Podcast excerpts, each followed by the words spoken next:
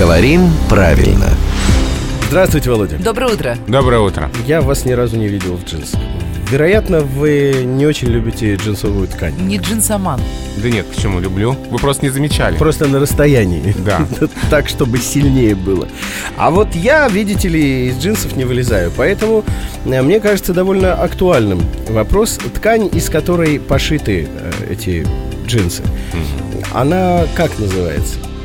Она по-разному называется. Ну, джинса понятно. А если вот прилагательное? Джинсовая или джинсовая? А вам как больше нравится? А мне, если честно, нравится джинсовая. Мгм.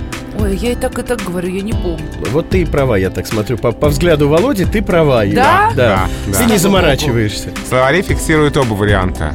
Джинсовый и джинсовый. А неужели джинсовый не более предпочтительный? Так как я люблю. А вот наоборот. В словарях, которые адресованы работникам эфира, сел в лужу. как предпочтительный вариант дается джинсовый. А но вне эфира и не у микрофона можно и джинсовый, и джинсовый. Да, хорошо. Выбирайте. Ну тогда спасибо за такое компетентное пояснение ситуации с джинсовой тканью, как я и думал изначально. Просто пытался вас ввести в заблуждение. Интриган. Спасибо, Володь. Друзья, это был главный редактор Грамотру Владимир Пахомов, которого мы будем ждать и завтра в это же время. Да. У нас будет шанс увидеть Володю в джинсах. Это же Кажел Дэй. Договорились.